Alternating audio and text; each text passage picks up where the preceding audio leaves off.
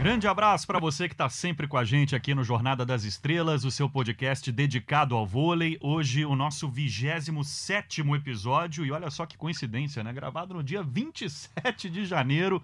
Já já estaremos chegando aos 30 episódios aqui do Jornada das Estrelas. Olha, se você ainda não conhece o nosso podcast, Acesse os episódios anteriores, muita coisa bacana. Tem podcast com o Bruninho, com o Marcos Kiviek, treinador da seleção da República Dominicana Feminina, episódios dedicados ao voleibol de praia, tem papo com a Sheila, enfim, muita gente bacana já passou por aqui pelo nosso queridíssimo podcast Jornada das Estrelas e hoje não será diferente, uma super convidada na linha com a gente participando lá do Japão.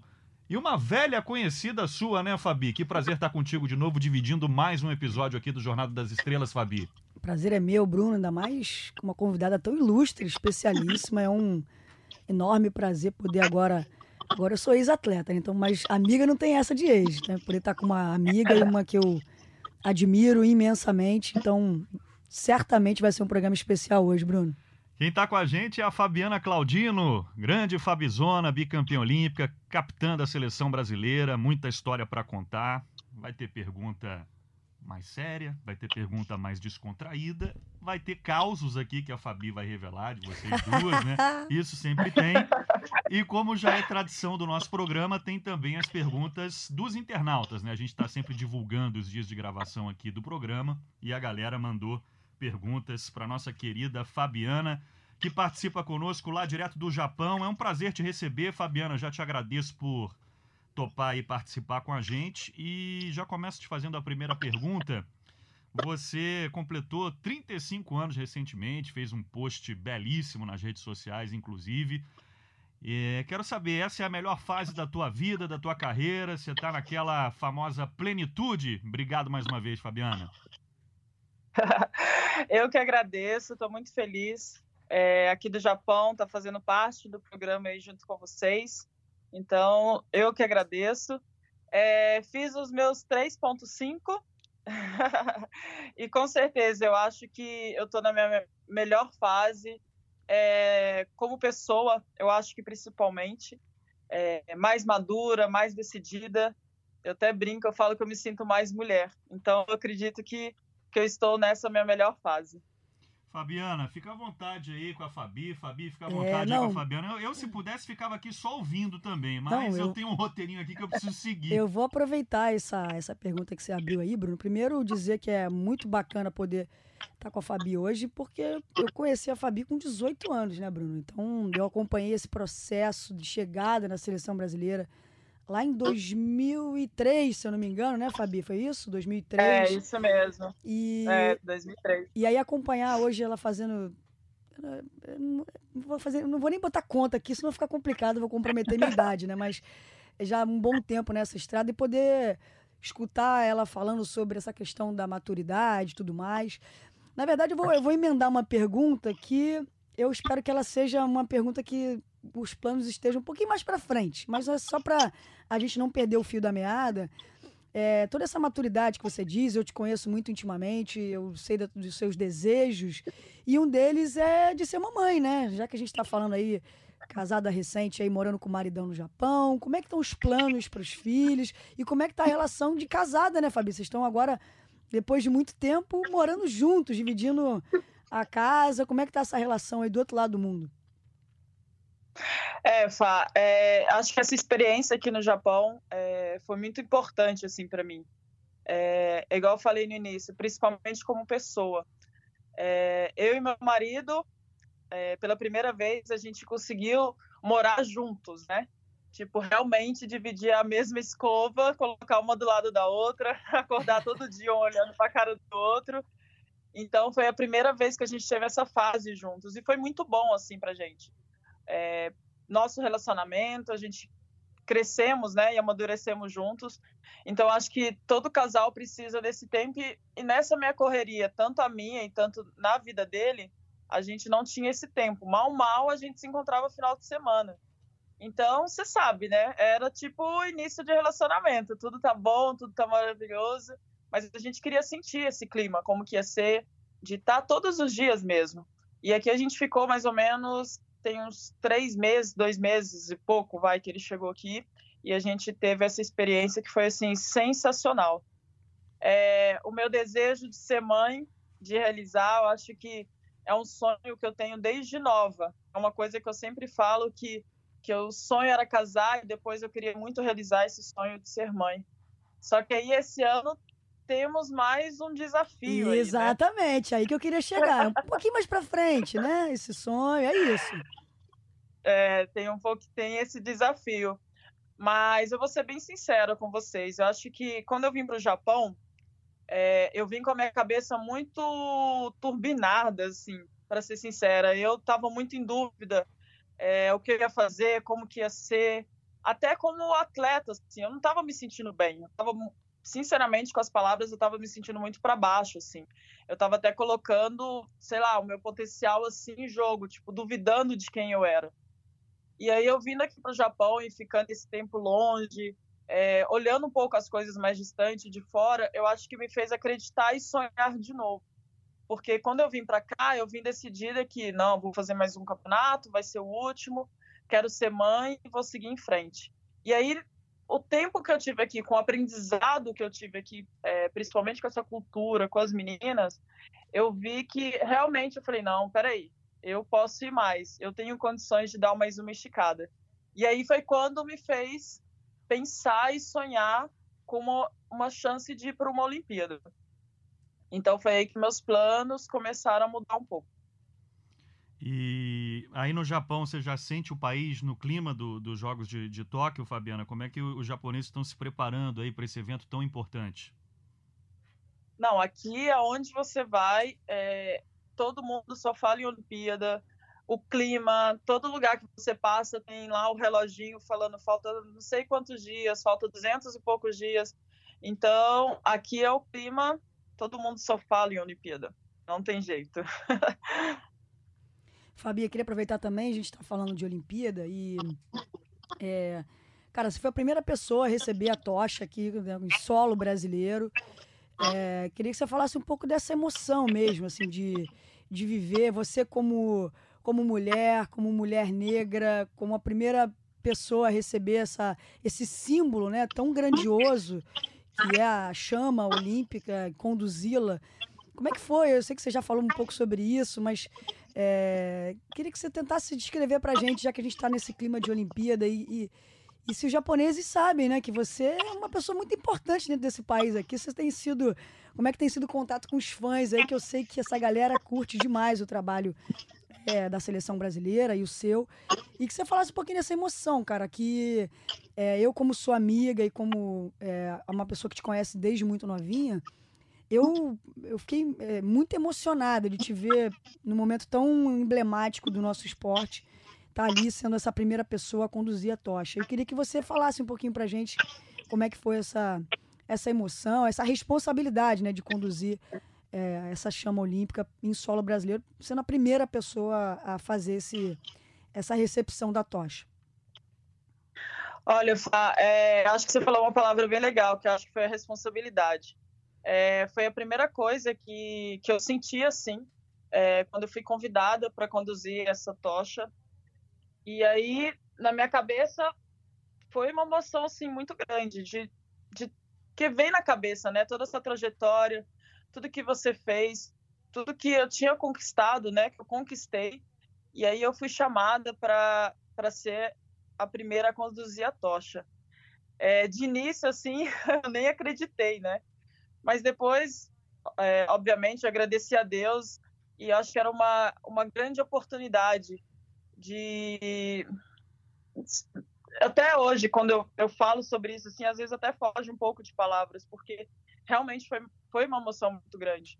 É, de ser uma mulher negra, de estar conduzindo a tocha ali, é, a primeira né, a estar conduzindo. É, igual eu falo, eu peço até desculpa porque realmente me foge um pouco as palavras, porque foi uma emoção e ainda até hoje para mim é uma emoção muito grande. E a primeira coisa que, quando eu cheguei aqui na equipe, a primeira pergunta que as meninas me fizeram foi essa e a emoção veio logo em seguida, assim, sabe? De, de pensar, né? Acho que passa um filme na, na minha cabeça. e de assumir essa, essa responsabilidade, essa alegria. Então, dividir isso com as meninas aqui, com toda a equipe, foi muito legal. Acho que não foi só isso, mas acho que toda a experiência, todo mundo tem a curiosidade de saber como que é. E aqui no Japão tem uma cultura muito diferente, né? É meio parecida até com um pouco assim com os Estados Unidos, onde as meninas vão estudar e aí depois elas vão para a faculdade, aí depois vêm para uma equipe, né, para se tornar profissional. E aí quando elas viram um pouquinho da minha história, é, da onde que eu vim, da minha família, história, elas falaram: Nossa, mas como que você chegou? Como que você conquistou? É, não foi tão difícil? Como que foi isso? E, e foi bem legal dividir isso aqui para elas que elas não tinham nem noção. Na cabeça delas, todo mundo quer seleção, todo mundo estudou, todo mundo tem condições de vida, é, todo mundo fez a faculdade e se tornou profissional. Então, acho que isso aqui foi uma grande coisa, assim, que que fez lembrar, né, da, da minha infância, da minha família, e eu consegui dividir isso com elas, foi bem legal. É, e, e acho que bacana é essa, essa, é, essa mistura né, cultural, da gente conhecer mais. A gente jogou muitas vezes no Japão, mas você morar aí, ter uma vida aí, é totalmente diferente, né? E essa troca é muito interessante, né, Fabi? É um povo muito diferente da gente em certas coisas, mas algumas coisas que nos afastam, ao mesmo tempo nos aproximam, né? Essa, essa, essa curiosidade que eles têm, né? Dessa divergência cultural. Agora, vamos mudar um pouquinho o tom, mas não saindo do Japão. Eu quero saber se você anda frequentando ainda muito aquela Yakuyen ainda, você continua indo. Para explicar para a galera, Yakuyen é uma lojinha como se fosse 1,99, né? Mal comparando, que a gente ficava louca quando ia lá para o Japão. Era a nossa, era a nossa maior alegria era ir nessas lojinhas e a gente passava uma tarde lá. E como é que. Cê, agora já deve estar tá de saco cheio de ir no Iacoen, mas tem muito Iacoen aí perto de Kobe, onde você mora. O elastiquinho de cabelo. Você tá vindo quando pra gente fazer umas encomendas? Como é que tá isso aí? Ai, Fabi, vou ser bem sincera, essa lojinha não tem como enjoar.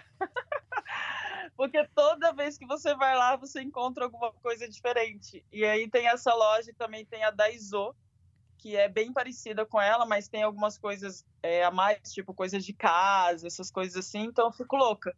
Toda vez que eu vou lá com meu esposo, ele sai brigando, ele fala: ah, eu não volto mais aqui com você, porque você não sai daqui. Mas é muito legal, porque é uma loja que eles, eles inventam cada coisa, que você fala assim, gente, para que, que vocês inventaram isso? então não tem como enjoar dessa loja. O Fabi é, ainda continua frequentando. Fabi, o Vini, o Vini não sabe que isso tem, é um apego emocional, né? A gente lembra de tantas coisas que a gente ia ali. Ai, ai. É verdade, é verdade. Ele não entende toda vez. Agora, é, como tem uma aqui do lado de casa, então eu praticamente eu sempre vou sozinha. E aí, quando eu falo com ele, ah, eu vou lá que eu quero ver um negócio para casa, ele, o que, que você vai fazer lá? Você já viu a loja inteira.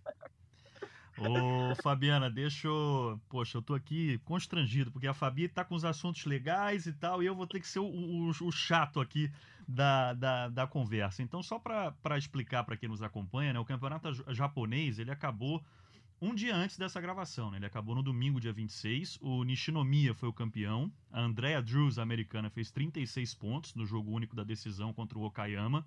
E a sua equipe não conseguiu chegar às finais. Queria que você fizesse um balanço dessa tua temporada aí no voleibol japonês. E, na tua opinião, o que, que faltou para o teu time ter ido mais longe no campeonato? É, esse ano, quando a gente veio para cá, a maioria das, da, da minha equipe, a maioria das meninas fazem parte da seleção japonesa. Então, muitas delas chegaram aqui mal fisicamente, é, que eu falo com dor, com lesões. A gente teve até é, uma dessas jogadoras que ela realmente ela teve que fazer uma cirurgia e ela não conseguiu voltar pro, pro campeonato, porque muitas delas aqui o foco é a Olimpíada, o foco é a seleção, que era esse ano. Então, muitas delas teve que administrar, assim, praticamente a liga inteira. E isso prejudicou um pouco, é, principalmente o nosso entrosamento, é, dias de treino, não dava para treinar muito, porque aqui é, o jogo em casa é sempre fora. Então, você viaja, toda quinta-feira você viaja, e a gente volta só na segunda. Então, na segunda você já volta e já tem que treinar. Então, praticamente você tem a terça e a quarta para você treinar para jogar todo final de semana. Então, acho que isso prejudicou um pouquinho a nossa equipe, um pouco o nosso entrosamento. É, esse ano eles fizeram um pouco é, diferente, porque primeiro eram dois grupos, aí depois desses dois grupos você ia para um outro grupo, e depois, antes da semifinal e final, é, você tinha mais um grupo que você jogavam três jogos e quem ganhasse o maior número de jogos você ia para a semifinal. E ali a gente ainda tentou, fizemos jogos assim de 3 a 2 duríssimos, mas a gente via que na hora que precisava de estar uma equipe mais unida, uma coisa mais junta, a gente via que faltava um pouco. Então, acho que é, um pouco de. Algumas conseguiam treinar, outras não conseguiam. Eu acho que isso atrapalhou um pouquinho. E é o que você falou ontem. É, dia 25 foi a semifinal, né? E dia 26 foi a final, que é uma grande equipe, que é a GT, é, GT, GT sei lá, que, que conseguiu aí essa grande vitória do campeonato. Sobre, sobre isso ainda, é, Fabiana, eu vou começar a colocar também o pessoal de casa no papo. O Rafael Lisboa quer saber de você como é que foi a tua adaptação ao voleibol japonês e você citou, citou aí o entrosamento, né? Então ele tem uma curiosidade se você sofreu com falta de entrosamento com a levantadora. Se você puder responder quem era a levantadora da tua equipe nessa temporada, é uma curiosidade nossa também. É, a nossa levantadora aqui, o nome dela é Érica. É uma levantadora japonesa, né? Obviamente. Ela, ela é um pouco mais baixa. A altura dela, mais ou menos, era 1,58. Não chegava a ser 1,60. Ela era bem baixa mesmo. Então, às vezes, isso atrapalhava um pouco, porque para ela levantar, ela precisava sempre estar soltando. Então, nem sempre ela acertava o tempo da bola. Mas eu acho que isso não foi um empecilho, não. Acho que a gente acertou. Tinha as dificuldades, obviamente. Não, acho que não só comigo, mas acho que entrosamento com a equipe toda. Tinha a Iano também, que depois ela acabou terminando o final do campeonato. Mas acho que esse entrosamento realmente com as levantadoras pegou um pouco. E a adaptação aqui, no início, foi bem complicado, principalmente de deslocamento, porque é um jogo completamente rápido, chato, é, tem uma tem equipe, igual essa equipe que foi para a final, é, é, é, equipe que só larga. Então, tinha jogo que você pegava que era só largada rápida, só coisa que elas empurravam no seu braço, era só jogo de tipo habilidade mesmo. Então, no início, até pegar esse jeito foi um pouco complicado, mas depois acho que fui me adaptando melhor. E, Fabi, sobre. É, a gente vê aí Japão, China, os times é, países que estão terminando suas competições nacionais mais cedo, né? Aliás, muito mais cedo. Como é que você enxerga também essa questão, né? A gente, você falou da, da, de algumas meninas chegaram um pouco mais cansadas, com lesão, por conta da temporada. E acho que para essa temporada olímpica eles vão ter um pouco mais de tempo, né? Vão estar tá administrando, ter um controle maior, né? De, de dessas jogadoras. E, e, a gente aqui talvez não tenha esse, esse tempo todo. Você provavelmente né, vai, enfim, vai ter uma preparação porque você jogou um campeonato que saiu mais cedo, mas como é que você enxerga? Né? A China, por exemplo, é um dos grandes favoritos ao título olímpico também. E praticamente já, já estão se preparando, né? Se a gente pode dizer, já estão com foco na Olimpíada. Você acha que tem alguma vantagem em relação a isso? Como é que você enxerga também? É, é, enfim, esse pouco tempo, aliás, é, é, é, um, é um habitual, né? O Brasil sempre tem uma, uma liga que termina mais ali para abril, maio e tal. Então não é nada diferente do que já se foi feito em outros anos. Mas você vê isso como uma certa desvantagem em relação a, é, a essa. Em, em ano olímpico, especialmente, esses países fazerem as competições terminarem mais cedo?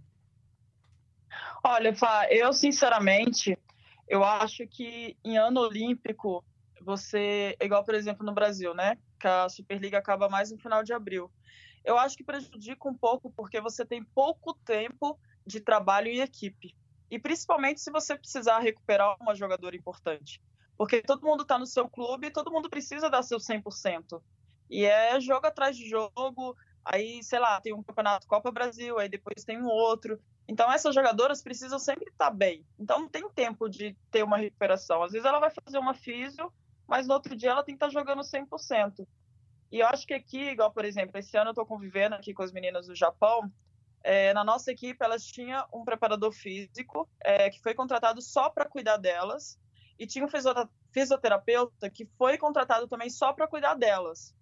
Então, o foco, o pensamento delas sempre era focado em Olimpíada. Então agora elas tiveram 15 dias de folga e já vão apresentar também, que é no, no Centro Olímpico aqui delas, e vão estar tá treinando e focada 100% na Olimpíada. Então acho que isso ajuda bastante, que dá tempo de se recuperar.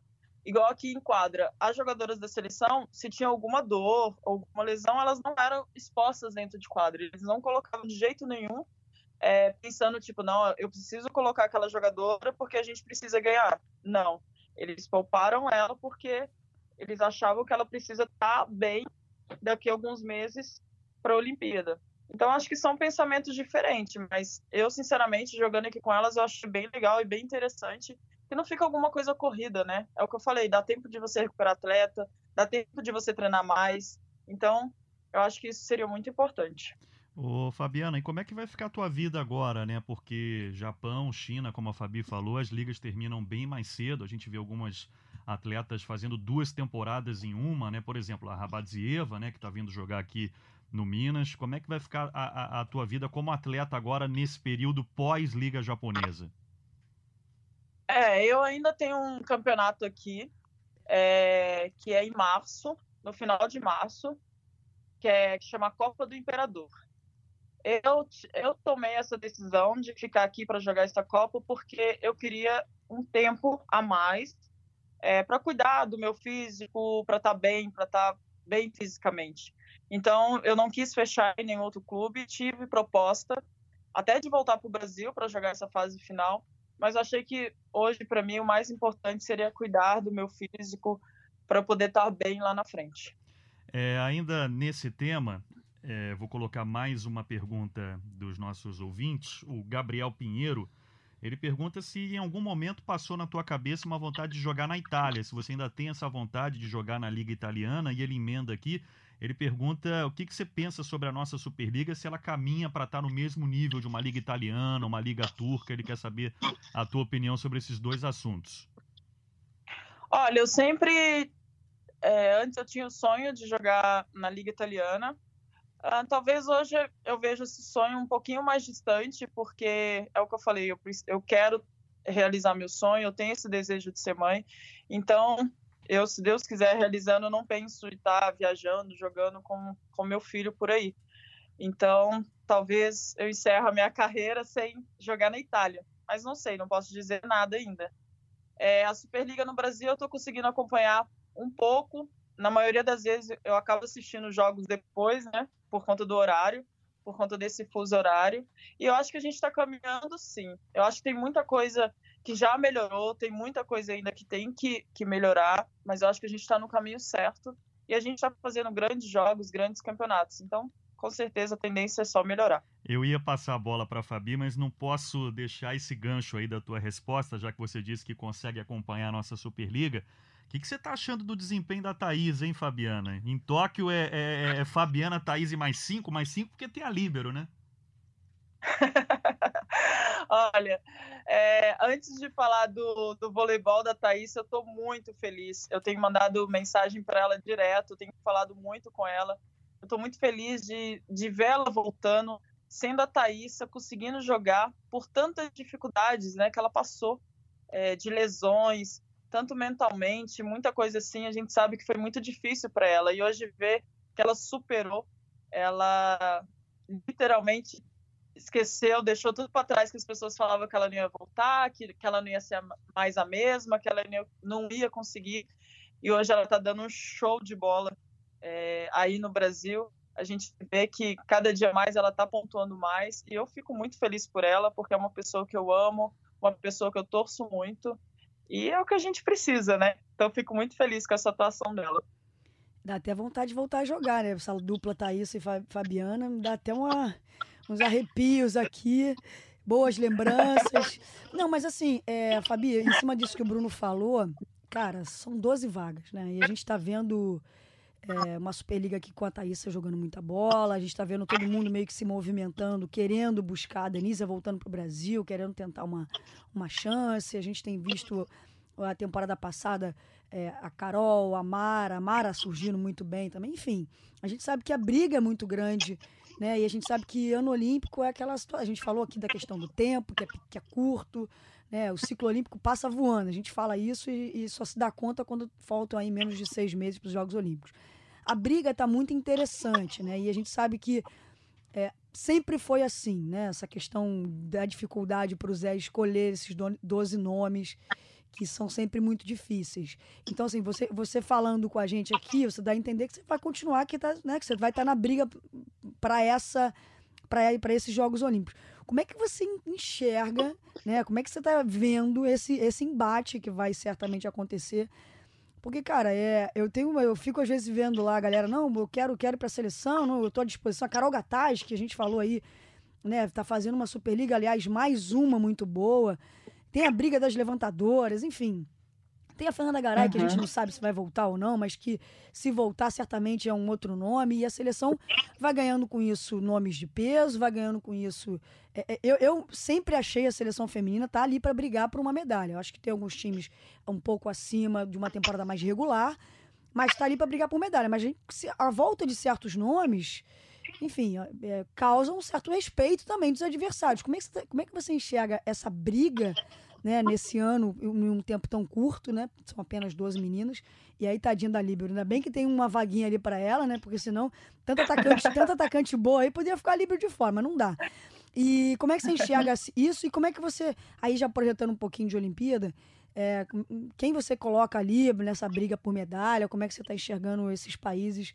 Queria saber a tua opinião sobre isso.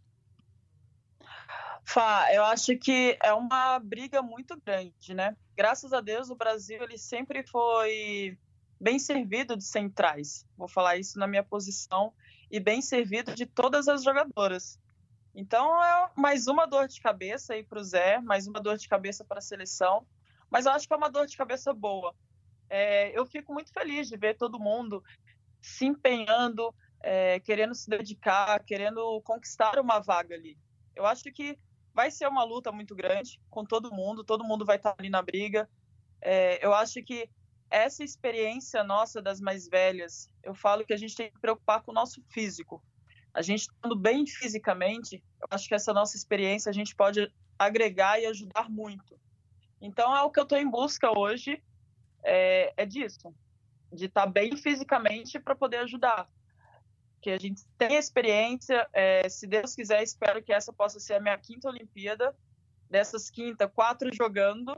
Então, espero poder ajudar bem, mas é o que eu falo, eu preciso estar bem fisicamente para poder conseguir ajudar a equipe e dar dor de cabeça, sim, para todas as equipes, ser uma preocupação, é, botar respeito ali, sim, no, na, no meio de rede e poder ajudar de todas as formas. A gente vê que está todo mundo se dedicando, tanto e muita gente crescendo, e é uma dor de cabeça boa, não tem jeito, né? E as grandes brigas que eu vejo ali pela, pela seleção, a gente sabe que tem a China, a gente sabe que tem a Sérvia, é, tem grandes equipes aí, Estados Unidos, Turquia. Então a gente sabe que vai ser uma briga muito grande. Então, espero que a nossa experiência, com a equipe unida, a gente possa estar brigando por medalha. Eu também acredito nisso e vejo muito isso. Dentro desse assunto, Fabiana, o que, que, você pensa do caminho do Brasil em Tóquio? A história de 2016, ela, de certa maneira, ela se repete, né? Porque o Brasil tem um grupo, digamos, mais acessível na primeira fase, mas isso vai significar um confronto muito duro de quartas de final, né?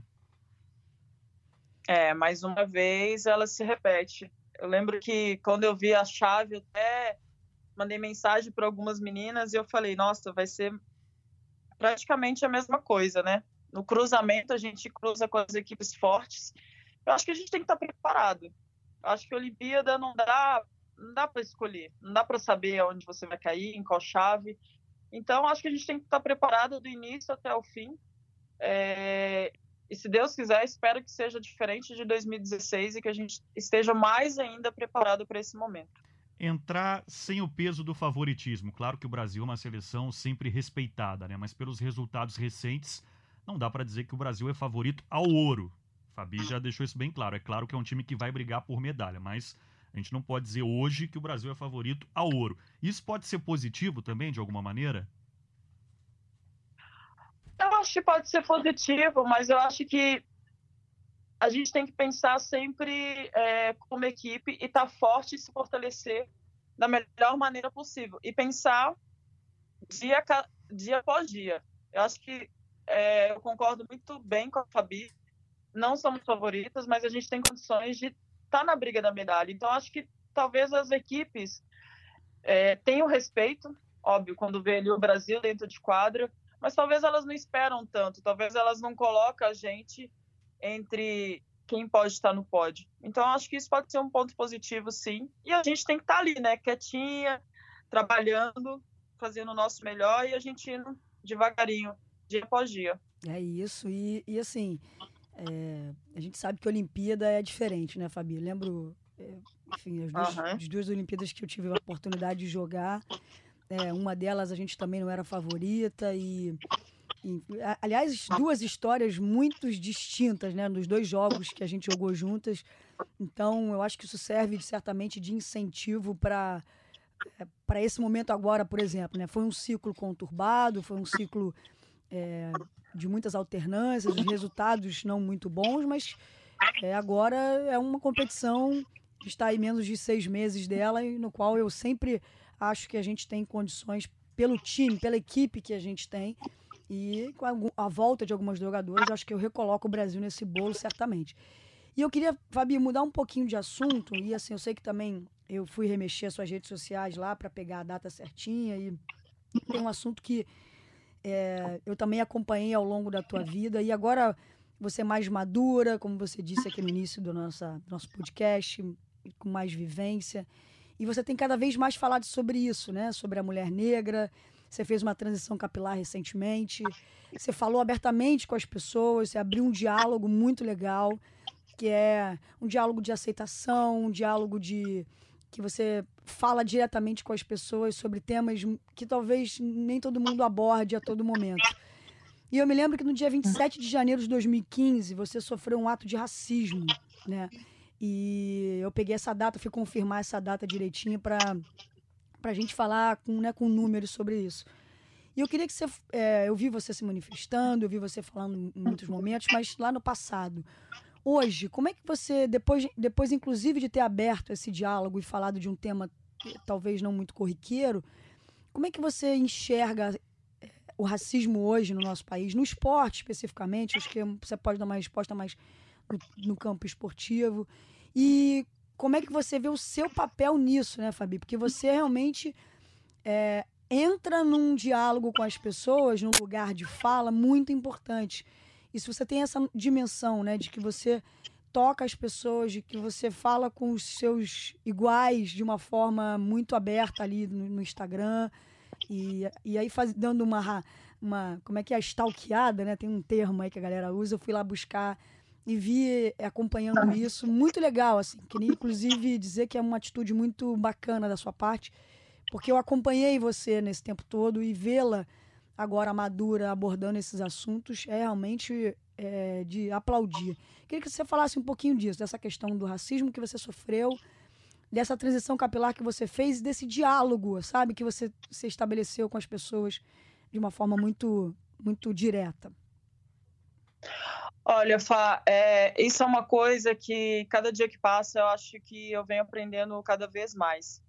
Quando eu era mais nova, é, na minha fase de pequena, assim, graças a Deus eu nunca tinha passado por, por um ato racista, né? E aí o meu primeiro episódio foi naquele jogo do Minas, que ali para mim foi uma dor muito grande, principalmente eu estar do lado da minha família, da forma que aconteceu. E na hora, assim, eu tomei um, um baque, assim, tomei um choque, porque às vezes você vê, mas não tinha acontecido comigo. E aí, depois daquilo ali, eu fui começar é, a entender algumas coisas. Porque às vezes eu falo que, às vezes a gente quer é, abordar ou você quer falar sobre assunto, mas eu ainda não. Vou ser bem sincero, acho que eu não me via ainda essa pessoa. Não que eu vou falar que eu não, não me achava que eu era negra, não, mas eu não me via dessa forma, eu não, não, não entendia muitas coisas. E aí, depois daquilo ali, que eu fui começar a me envolver mais, a querer me colocar mais, se posicionar um pouco mais. E aí, depois é, que eu conheci o Vini, que é meu esposo, que ele me ensinou também muita coisa. E aí eu fui começando a olhar e eu falei, não, eu sou uma figura pública, eu acho que eu posso ajudar muitas pessoas. É, e antes de ajudar as pessoas, eu preciso me entender, eu preciso me assumir. Então, quando foi o fato que eu postei do meu cabelo, é, realmente foi uma, liber, uma liberdade assim muito grande para mim como pessoa, porque antes eu fui criada assim, a minha mãe sempre quando eu era pequena, ela sempre colocava o rolinho porque ela queria que meu cabelo fosse mais liso, que aquilo para a sociedade, as pessoas não iam rir de mim, as pessoas aquilo ali do jeito que a sociedade impõe, ela me colocava. Então, quando eu, olhava o meu cabelo assim, eu pensava em alisar, tanto que uma vez é, eu fui sair com meu esposo e a primeira coisa que eu fiz, eu falei, nossa, eu vou sair, vou pro salão e vou fazer uma chapinha no meu cabelo, vou chegar lá com o cabelo todo liso. E aí ele olhou, aí eu cheguei assim, eu falei, olha amor, fiz para você. Ele, como assim você fez para você? É, fez, você fez para mim? Você alisou o seu cabelo? Seu cabelo é tão bonito, não sei o que e tal. Eu falei, não, mas eu gosto dele assim, liso e tal. E aí a gente começou a conversar mais sobre isso. E aí foi quando eu decidi é, realmente assumir o meu próprio cabelo, que nem eu conhecia. Eu não sabia se meu cabelo dava cachinho, como que o meu cabelo ficava, porque toda vez ou eu fazia meu mega ré, ou eu fazia um alisamento, ou eu fazia trança. Então aquilo era coisa de um segundo. Eu já tirava e já trocava, já tirava e já trocava e não parava no espelho para ver a mulher que eu sou. Então acho que isso foi cada vez é, eu querendo demonstrar para as pessoas, mostrar a importância é, de como você assumir, é, como você, é, como é bonito, né?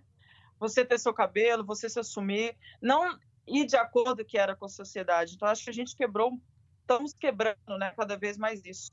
Eu acho que isso já melhorou bastante no Brasil, mas ainda tem muito que melhorar. Tem muito ainda que crescer, fazer as pessoas entenderem é, cada vez mais e acabar com, com, esse, com esse racismo, né? Com esse preconceito com algumas coisas. Uma bela resposta, hein, é, Fabi? Ela... Estamos aqui dos dois aplaudindo é, aqui, você né? Não, você não tá me vendo, né? Nem escutando, mas eu tô fazendo palminhas aqui, porque é um depoimento que é, me emociona muito mesmo, assim, fico muito orgulhosa de você, de tudo, de tudo isso. É, eu pude acompanhar, como eu disse, desde o início aqui, é, aos 18 anos, você chegando na seleção, tio Vital, tia do Carmo, seu irmão Bruno, a família toda, é, enfim, é muito bacana você, esse teu recado, né, de uma forma muito didática, todo mundo vai conseguir entender a sua mensagem. E mais que mais de tudo, né, Fabi, o orgulho que você tem, que você passa, né, é, você não está falando com as pessoas, você está falando de você para você mesma e que aí toca as pessoas, isso é muito legal. Só eu queria pontuar isso e dizer do tamanho do meu orgulho de ver você cada vez mais falando sobre temas que não são muito fáceis, né? As pessoas não querem tocar a todo momento. Sim, é verdade, Fá.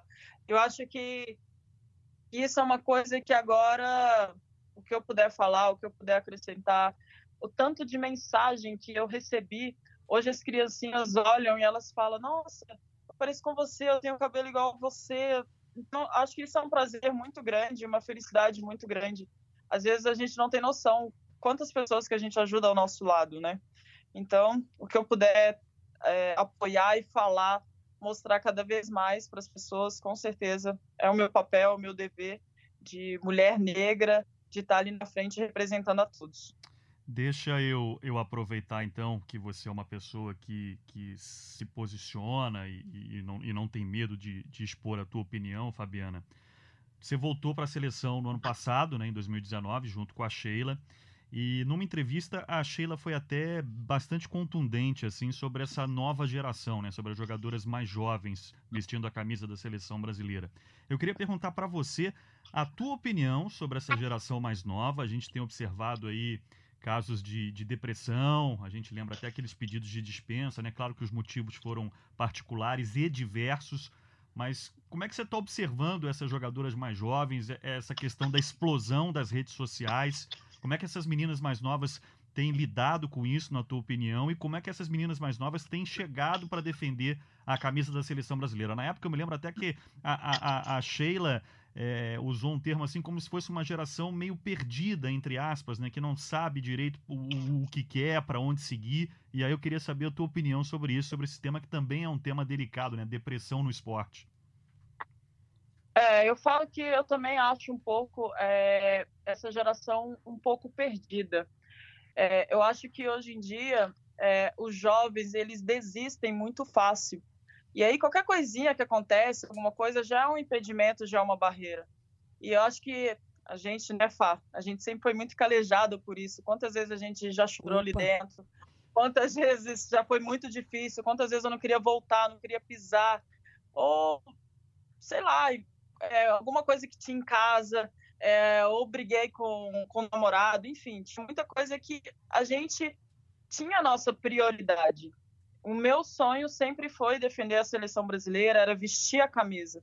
Então a gente passava por essas dificuldades, mas ao mesmo tempo o nosso foco e o nosso objetivo era defender a seleção. Então a gente a gente passava por tudo, mas era sempre uma ajudando a outra, sempre uma se apoiando na outra. E a gente tinha aquele nosso foco. Por mais que todas essas coisas acontecessem, a gente não desviava desse caminho. Que era a nossa vida, era a nossa paixão, a gente se dedica o tempo inteiro para aquilo. E hoje em dia eu vejo que os jovens, é, às vezes eles desistem muito fácil. Às vezes um, uma pequena coisinha eles colocam um turbilhão de coisa e aí já perde o foco. Aquilo atrapalha treinar, aquilo atrapalha jogar, aquilo não pode viajar, aquilo não pode ficar distante. E eu te falo por experiência própria. Eu já tive depressão. Acho que a Fabi pegou essa época minha na seleção. É, para mim também foi, foi uma depressão, foi muito difícil. Mas ao mesmo tempo que eu tinha essa depressão, eu sei que cada um tem, tem o seu jeito. Eu não posso me colocar igual a todo mundo. Mas eu te falo por mim que eu, a Fabiana, quando eu tinha esse momento ali de depressão, aquilo ali para mim era era, sinceramente, era o meu conforto. Por mais que era difícil, mas eu queria estar ali. Eu queria chegar a uma Olimpíada, eu queria chegar até o final. Então, aquilo ali para mim foi muito importante. Talvez eu não veja que a geração mais nova hoje tem a seleção brasileira como prioridade. Ou eu vou brigar com a próxima. A gente ali sempre teve briga de posição, era saudável. Hoje muita gente chega ali e já quer jogar. Ninguém quer brigar. Todo mundo já quer chegar lá e tá todo mundo pronto, todo mundo ok. Não quer passar por dificuldade, tem que estar tá tudo bonitinho, não pode gritar mais. O técnico não pode falar um pouquinho mais alto. Então, acho que tudo isso é uma coisa que é difícil essa adaptação. É muito difícil é, você ver aquilo ali, mas infelizmente a gente tem que respeitar, tentar entender essa nova geração da melhor forma possível mas a gente vê que essa diferença ali dentro é bem grande. Eu acho que tem, tem uma mistura de coisas aí, né? Uma estrutura que o voleibol tem hoje, a mídia que o voleibol tem hoje, né? A questão financeira também é uma coisa que é, o, o, esporte, ele, mal ou bem, ele tem uma estrutura bem organizada, né? E essa questão das redes sociais, né? Uma cobrança, e as pessoas não têm medo de falar nada, né? Falam o que querem, ofendem as pessoas enfim, é uma forma fica muito exposto, né? E talvez é, é interessante essa questão, a gente tentar entender as novas gerações, né? Eu, eu passei por muitas delas e a questão das redes sociais talvez seja o grande nosso grande aprendizado daqui para frente. Eu tô com uma filhinha pequena, já tô tentando entender como é que vai ser isso no futuro, né? Mas Fabi, eu queria mudar um pouco é, o tema aqui, falar de coisas engraçadas, né? A gente passou algumas poucas e boas aí, bacanas, e, que ficam como história. É, primeiro eu queria saber como é que você está se virando aí. Você está comendo comida japonesa? É a primeira pergunta. E a segunda, né? Queria que você contasse para a galera que todo mundo tem curiosidade de saber, né? Cara, a gente pensar 10 anos atrás que a gente ia para o Japão, a gente, particularmente nós duas, tínhamos um pouquinho de dificuldade para comer, né? E queria saber se já você passou da fase da feijoada enlatada, do macarrão instantâneo que a gente fazia e que a gente fazia naquele momento uma briga pelaquela linguiça que tinha dentro daquela feijoada enlatada que a gente nunca, nunca ia comer na vida. Mas depois de 30 dias no Japão, aquela feijoada enlatada era a melhor coisa que a gente podia ver na nossa frente. Então, é duas perguntinhas. Como é que você está se virando aí? Você já está comendo comida japonesa, já que estamos falando de uma Fabi madura. E segundo, pô, se você lembra dessas nossas histórias que a gente tinha nas viagens e que a gente se divertia muito e brigava por uma linguiça de feijoada enlatada. Nossa, pai, é verdade, né? A gente não, não tinha como, não tinha uma viagem que a gente não vinha com as latinhas, os macarrões, para a gente poder fazer. Ô, Fá, mas por incrível que pareça, é, eu fiquei assim, realizada aqui no Japão com a comida. Você tem noção disso? Não Porque acredito. toda vez que a gente vem, Fabi, toda vez que a gente vem, a gente fica no hotel. Até agora, a última vez que eu tive aqui com a seleção, você fica no hotel, você fala, gente, não dá, não dá para comer. Eu só ficava na salada ali, o arroz e o pão, que não falta nunca. E eu falei, meu Deus, como que vai ser minha vida em casa? Mas aí eu cheguei, você vai conhecendo assim os restaurantes, você vai conhecendo as opções. Aqui o pessoal é muito natural, né? Eles são bem saudáveis assim para comer. Então todo lugar que você vai tem várias opções. E eu olhei assim, eu falei, gente, que engraçado, você vai pro hotel, não é assim. Então aqui, Fabi, sério, se você não tomar cuidado, você acaba ganhando uns quilos a mais. Porque aqui você tem aqui o, o ramen, que né, no Brasil é lamen, que é maravilhoso, que é o macarrão deles aqui, que ele é bem nutritivo, que é uma delícia, que eu olhava assim e falava, gente, eu não, não vou comer, mas o dia que eu provei, toda semana agora eu vou no restaurante comer, é, o arroz deles aqui também, tem o feijãozinho deles aqui, que é, não é parecido com o nosso, mas é muito bom, tem muita salada, verdura, legumes, então dá para se virar assim, muito bem, tem muito peixe, tem muita opção de até peixe cru. Então, sinceramente, até eu fiquei chocada. Se você não abre o olho, você ganha uns quilinhos a mais. Então tá, rola, tá rolando sashimi, sushi normal, né? Fabi, normal, Que normal. que é não é igual isso, do gente? Brasil, né? Que no Brasil é bem inventado. Mas dá para comer, assim, otimamente bem. É muito uma- bem. É uma outra Fabiana Marcelino Claudino, né? Que bom, que bom. É porque, cara, eu lembro da gente, a gente altos perrengues, né? 30 dias fora de casa, cada, cada semana num país. E aí, quando a gente caía no final no Japão, cara, era, era briga pra ver quem tinha levado uma feijoada enlatada a mais, um atum, um miojinho na pia do banheiro, que a gente dava um sustinho ali só pra comer. E a gente se virava, né, Fabi? A gente se virava, né? É Mas que- verdade. mas que bom, que bom que tá rolando sushi, sashimi. É... E, e é isso, né? A gente experimentar a cultura é provar comida também. Olha, tô, tô saindo desse podcast aqui muito orgulhosa, hein? Fabi, até eu tô orgulhosa, porque olha, eu achei que para mim ia ser a maior dificuldade ia ser a alimentação. E foi uma coisa que tirei assim, nota 10, nota 10 mesmo. Foi E- muito bom. Nesse clima bacana, então, a gente vai aproveitar para se despedir da Fabiana, agradecer demais. Eu tenho uma última pergunta, que na verdade não é minha, é mais uma pergunta enviada aqui pelos nossos ouvintes. E como sempre, eu queria agradecer demais você que nos acompanha aí, está sempre ouvindo os episódios aqui do Jornada das Estrelas. Deu muito trabalho, inclusive, viu, Fabiana, para fazer a seleção das perguntas aí que a gente vê como você é querida, né? Então, selecionei três, duas eu já fiz e vou encerrar esse episódio então. Na verdade, vou encerrar o papo contigo, porque depois que a gente se despedir aqui da Fabiana, ainda tem algumas coisas para tratar aqui com a outra Fabiana. O, Ronil, o Ronilson Geraldo, ele quer saber, dentro de tudo isso que você já falou, do teu projeto de querer ser mamãe, enfim, se passa pela tua cabeça encerrar a tua carreira no voleibol brasileiro e mais especificamente no Minas, né, onde você surgiu. Ele quer saber se você, se algum dia a gente vai te ver ainda com a camisa do Minas novamente. Olha, é, eu quero com certeza é, encerrar minha carreira no Brasil. Eu vou te falar que essa é uma pergunta para mim que me aperta um pouco, porque eu tenho três equipes que eu sou assim apaixonada. Foram as três equipes que eu joguei, que eu tenho uma paixão muito grande, que sinceramente eu não posso dizer e te falar onde eu gostaria de encerrar minha carreira, porque realmente eu tenho uma paixão muito grande, eu tenho um carinho muito grande por essas três equipes que eu passei.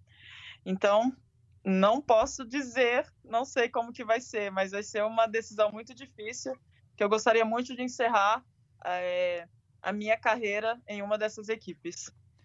Olha, Fabiana, independentemente de onde seja, né, te desejar muito sucesso, parabéns pela tua carreira, parabéns pela pessoa que você é. Adorei esse episódio, adorei essa entrevista, acho que foi um papo super completo. Enfim, te desejar ainda mais sucesso, saúde, tudo de bom na tua carreira e na tua vida também, com teu marido. E te agradecer ainda mais porque que horas são aí agora, Fabiana? Agora aqui são exatamente. Um... Ai, meu Deus, calma. São 11 horas, 11 e 1. 11 da, da noite, noite né? Noite. A gente está gravando segunda de manhã, é. então te agradeço ainda mais por ter participado com a gente aí com essa questão do fuso ainda e vou deixar agora a Fabi se despedir de você. Não, Fabi, primeiro, muito obrigada por nos atender, a disponibilidade. Tá, estávamos tentando aí há duas semanas, você na correria, mas sempre disponível, então agradecer aqui. Só nos engrandece aqui no podcast ter você com a gente. É, dizer que eu tenho muito orgulho daquela menina que saiu de Santa Luzia e que foi conhecer o mundo, tá hoje aí do outro lado dele, é, que arrasta multidões de fãs, que hoje ainda tem uma fala muito além do esporte. E eu me sinto muito orgulhosa, feliz de ser sua amiga, de ter jogado com você e de estar agora acompanhando. É, eu espero que não seja um pouco tempo, não, mas tem mais, temos você jogando por, por mais alguns anos. Mas muito orgulhosa de tudo que você fez e obrigada, obrigada, obrigada. É gratidão por tudo, viu, Fabi? Ai, Fá, eu que agradeço. Fico muito feliz de estar passando aqui esse momento aí junto com vocês, dividindo um pouquinho, né, dessa minha experiência aqui fora, é, de tudo que está acontecendo. Mas eu fico muito feliz mesmo. Eu tenho que te agradecer muito, muito mesmo. Obrigadão. Valeu, Fabi, valeu. Grande beijo para você, Fabiana. Obrigado. Até a próxima. Um beijão para todo mundo. Até a próxima. Como fala em japonês, matane. Matane, boa, boa. Valeu, Fabiana. Essa foi então a Fabiana Claudino com a gente aqui no 27 episódio do Jornada das Estrelas. É... Fabi, fiquei com a pulga atrás da orelha aqui nessa última resposta. Três equipes que ela tem um carinho. Minas é uma, com certeza. Olha, ela jogou Rio por, de Janeiro. Ela jogou né? por sete clubes. Rio de Janeiro deve ser o outro, né? É. E o terceiro? Tô me perguntando aqui qual seria o terceiro. Será que não é Uberlândia? Ela tem um título por lá também. É, pode ser, pode ser. Não sei. Na verdade, eu acho que todos esses clubes gostariam que ela encerrasse a carreira Sem neles, dúvida, entendeu? Sem dúvida. E falando em títulos, em conquistas, Fabi, só pra gente registrar, é claro que, só para explicar para você que tá aí do outro lado, a gente não tem aqui, claro, a, a, a obrigação de ser um programa factual, até porque os episódios ficam disponíveis, você ouve aí quando você quiser, enfim mas a gente precisa fazer alguns registros, né? O Cruzeiro como, né? foi pentacampeão da Copa Brasil. Não, essa. Cara, eu, o que mais me impressiona, falando com os amigos, conversando com o Marco Freitas, inclusive, esse final de semana, a gente esteve junto, ele fez o jogo, é o apetite desse time, cara. É um negócio impressionante, né? É, eles não se. É, é um clube que tem uma estrutura, né? Longeva, mais de 10 anos, que trocou praticamente o time inteiro para essa temporada. E, cara, como eles têm apetite por títulos, como eles têm vontade de entrar para a história, e cada vez somando mais é, títulos para essa galeria tão grandiosa. E olha, é difícil, hein, quebrar essa, essa, essa quantidade de troféus que tem o Cruzeiro na história da, do voleibol. Colocaria eles aí no mundo, né? Porque não é, não é para qualquer um o que o Cruzeiro faz, não. Foi muito bacana. E uma final com uma certa tranquilidade, né? Eu esperava até um pouco mais de resistência. Um terceiro set foi um passeio, né? Então o Cruzeiro ganhou e ganhou com autoridade ontem diante do SESI. Vitória sobre o SESI São Paulo por 3 sets a 0, quinto título do Cruzeiro na Copa Brasil, terceiro de maneira consecutiva. Como eu falei, a gente está gravando esse episódio na segunda-feira, né, pela manhã, dia 27 de janeiro. No domingo, dia 26, nós tivemos as finais da etapa de João Pessoa do Circuito Brasileiro de Vôlei de Praia, o retorno do Circuito Brasileiro na temporada 19 e 20, quarta etapa de um total de sete. E dá aqui os parabéns aos campeões, né? Ana Patrícia e Rebeca, líderes do ranking brasileiro campeãs em João Pessoa, melhor resultado delas em João Pessoa. João Pessoa, a etapa mais tradicional do circuito brasileiro, presente nas 30 temporadas, né?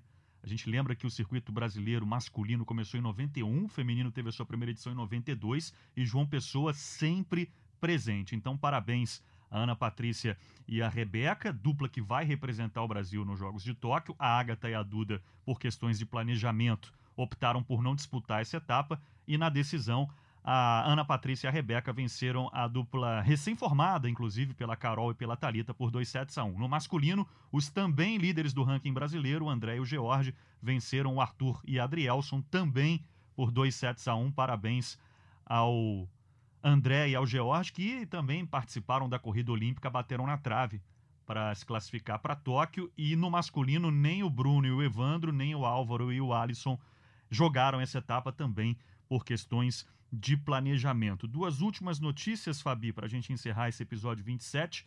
Movimentação de jogadoras americanas no mercado, né? A Bart foi para o Vakif, da Turquia, equipe da Gabi. Isso. E a Newcomp foi para o Exacibas. Essa notícia eu, eu pesquei aqui enquanto a gente conversava com a Fabiana, para o lugar da Kim, que está lesionada, sul-coreana. É, é, o time da Natália, né? É, a Kim teve uma lesão, aí, mas eu não sei da gravidade, enfim, não sei nem o que, que, que se diagnosticou, mas são movimentações. Todo mundo se movimentando aí nessa reta final e especialmente aí no campeonato turco, né? Aqui no Brasil, a chegada da Rabatseva, que foi aí uma grande aquisição do Minas também, né, Bruno? Acho que o Minas aí dá uma, digamos, sobe um pouquinho, né? Ganha mais um reforço para o estilo de jogo do Minas também muito pontual. Acho que vai o Minas vinha bem na Superliga ali, mas teve duas derrotas que deu uma, uma baixadinha. Era um time que eu não sei se conseguiria se sustentar até o final, mas com a chegada da Rabat acho que dá uma arrumada pontualmente na equipe. E, e, é isso, né, Bruno? Estamos chegando aí, algumas, algumas competições nacionais em alguns países acabando. Aqui a Superliga só na metade, pegando fogo. Tem Copa Brasil, muita coisa acontecendo essa semana. Vou encerrar com esse lembrete, exatamente. Esse episódio deve estar indo para o ar na terça-feira, né, no dia 28 de janeiro, dia de um baita de um confronto pela Superliga Feminina, que o Sport TV 2 vai mostrar às 7 da noite. Sesc Rio de Janeiro e São Paulo Barueri, frente a frente. Zé Roberto Guimarães e Bernardinho. Ponto, né? Aí eu não preciso falar mais nada. Já vendi o peixe, Pronto, né? já foi. mais um desses confrontos bacanas aí que a gente vai acompanhar. Uma semana muito recheada de clássicos aí também na Copa Brasil. Que eu, eu tô numa expectativa essa semana aí de só jogos de 3 a 2 Horas e mais horas de jogos no Sport TV. Copa Brasil com as semifinais, Sesc Rio e SESI Bauru e Praia Clube e Minas, né? São as quatro equipes que se classificaram aí para as é, semifinais, é, né? SESI Bauru que deu uma recuperada, né, Bruno aí, que ganhou de Osasco bem, assim, né? Sarah Wilhite já jogando mais de forma mais efetiva, não estava jogando bem no início. Dá uma recuperada, faz uma, mais uma semifinal aí de Copa Brasil. E vamos ver o que, que vai acontecer. Clássico Mineiro aí nessa semifinal, vai ser bacana acompanhar. E mais um campeão vai sair né, de uma Copa Brasil. Mas muita coisa para acontecer ao longo dessa Superliga aí. Fabi, obrigado pela companhia mais uma vez. Foi um baita de um episódio, um papo super bacana com a Fabiana Claudino. Enfim, muito obrigado aí pela parceria mais uma vez. Eu que agradeço, Bruno. Esse programa tem se tornado sempre um prazer vir aqui, aprender.